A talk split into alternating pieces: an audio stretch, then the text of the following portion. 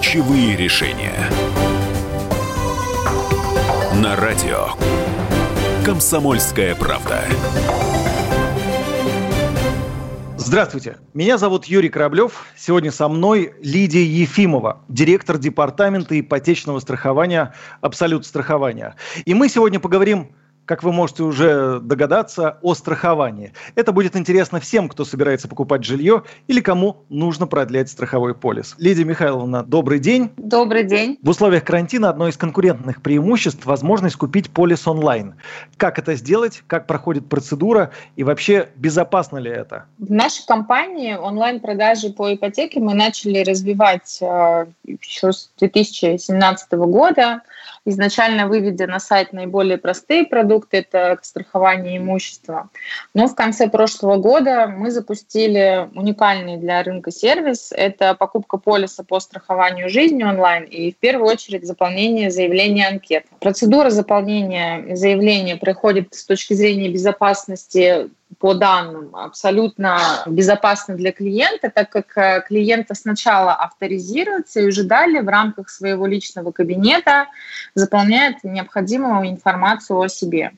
А, легитимность этого заявления подтверждается путем подписания заявления упрощенной усиленной подписью, отправкой смс уведомления.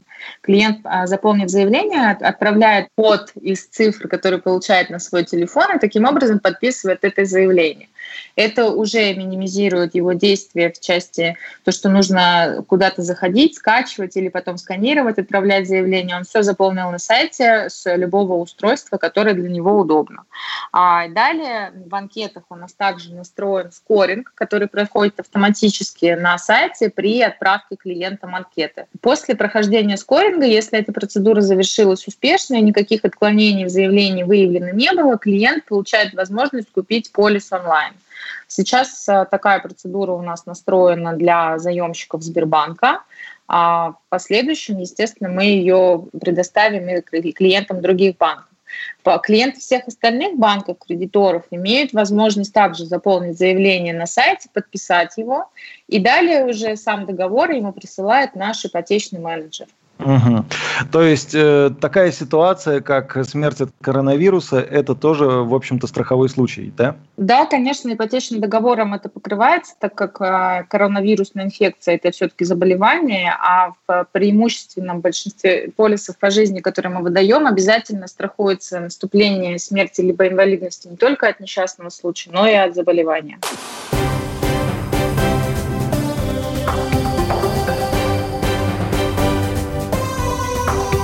Ключевые решения.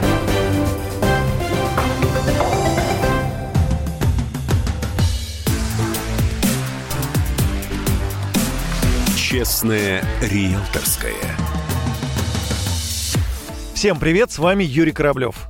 Помнится, брал я ипотеку в 2013 году под 13,5%. И ставка в 6,5% казалась чем-то далеким и несбыточным. И первоначальный взнос был не менее 30%. Ты должен был накопить денег, чтобы претендовать на ипотеку. А сегодня, в 2020 году, и ставка 6,5%, и первоначальный взнос минимальный. Правительство снизило размер первоначального взноса по льготной ипотеке с 20 до 15%. Об этом накануне заявил премьер Михаил Мишустин. Эта программа стала одним из самых успешных инструментов поддержки и покупателей недвижимости и строительной индустрии в период борьбы с коронавирусом. Максимальный уровень займа был увеличен с 3 до 6 миллионов рублей, а для жителей Москвы, Подмосковья, Санкт-Петербурга и Ленинградской области до 12 миллионов. Теперь сделаем следующий шаг. Снизим размер первоначального взноса с 20 до 15 процентов. Постановление подписано. Сможем вовлечь в программу тех заемщиков, кто не успевал накопить необходимую сумму до 1 ноября 2020 года. Конечно, условия по ипотеке сегодня очень привлекательные. В России подобных ставок не было никогда. Кто знает, может и не будет в будущем. Но население побежало в банки оформлять жилищные кредиты, и ажиотажный спрос на новостройки, а только на них самые выгодные ставки, спровоцировал рост цен на квартиры, говорит президент Международной академии ипотеки и недвижимости Ирина Радченко. Конечно же, уже действует программа с апреля месяца 6,5%, и это вызвало такой, ну, можно даже сказать, ажиотаж среди заемщиков, потому что это беспрецедентно низкая ставка, 6,5% никогда не было еще за всю историю ипотеки. И сейчас и застройщики, и банкиры испытывают, ну, такой легкий летний шок. Но к концу года, вот я думаю, что вернутся цены на тот уровень, который были в апреле, и хорошо бы, если бы они дальше не падали, потому что платежеспособный спрос сейчас не появляется, доходы граждан падают, экономика еще не восстановлена, поэтому говорить о том, что это будет долговременный такой период повышения цен, ну, к сожалению, не приходится. Вот у меня и возникает резонный вопрос. А если сейчас смысл брать ипотеку, если уже очень сильно выросла стоимость квадратного метра? Не получится ли так, что раньше мы покупали под высокий процент недорогие квартиры, а теперь пропорция поменялась, и мы покупаем по сильно завышенным ценам новостройки, но по льготной ипотечной ставке. Поэтому бежать ли сейчас за квартирой, каждый, конечно, решает сам – но я бы сильно призадумался, надо ли это делать. Я напомню, что о запуске программы льготной ипотеки Владимир Путин объявил в апреле. Это была одна из мер по поддержке рынка в период кризиса, вызванного пандемией коронавируса и падением цен на нефть. На этом у меня все. С вами был Юрий Кораблев. До встречи в эфире. Честное риэлторское.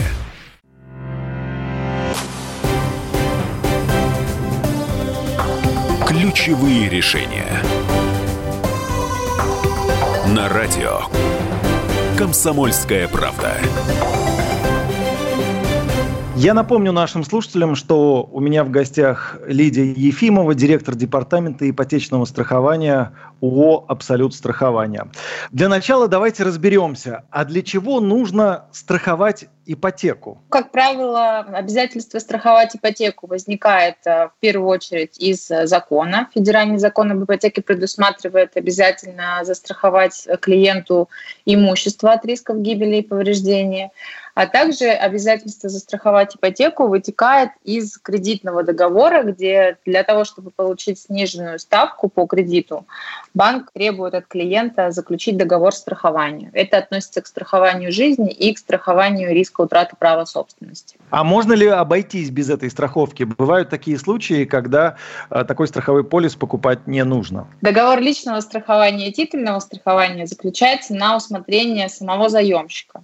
Он может от него отказаться, однако в этом случае банк имеет право повысить годовую процентную ставку. Правильно я вас понимаю, когда ты берешь ипотеку, ты должен застраховать жизнь и здоровье, это с одной стороны, и объект, который ты покупаешь с другой стороны, правильно? На самом деле договор страхования – это вещь достаточно нужная, в первую очередь для самого страхователя, и, наверное, предусматривает покрытие вне зависимости от того, что мы страхуем, имущество, риск утраты права собственности или страхование жизни, это наступление таких э, не особо приятных, но значимых событий, например, инвалидность, присвоение группы инвалидности, либо смерть э, застрахованного лица, либо гибель объекта или признание судом сделки недействительной по квартире, которую покупает клиент. Интересная тема. То есть, когда ты покупаешь квартиру, покупаешь полис, ты таким образом еще и страхуешь свою недвижимость на случай, если будут претендовать третьи лица на нее? Да, конечно. И страховая компания в этом случае очень часто приходит на помощь э,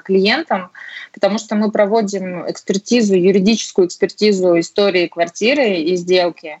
И ну, довольно часто мы проверяем чистоту сделки и рекомендуем, например, страхователю в некотором случае либо поменять объект страхования, потому что там такая история, что заключить договор страхования мы не можем. Если, соответственно, по титулу титулу мы не принимаем на страхование, то мы, как правило, всегда клиентам рекомендуем рассмотреть э, другой объект, другую квартиру. И примеры, когда действительно люди прислушивались к страховщикам и вместо покупки квартиры с э, непонятной историей выбирали другой объект, они тоже есть в нашей практике.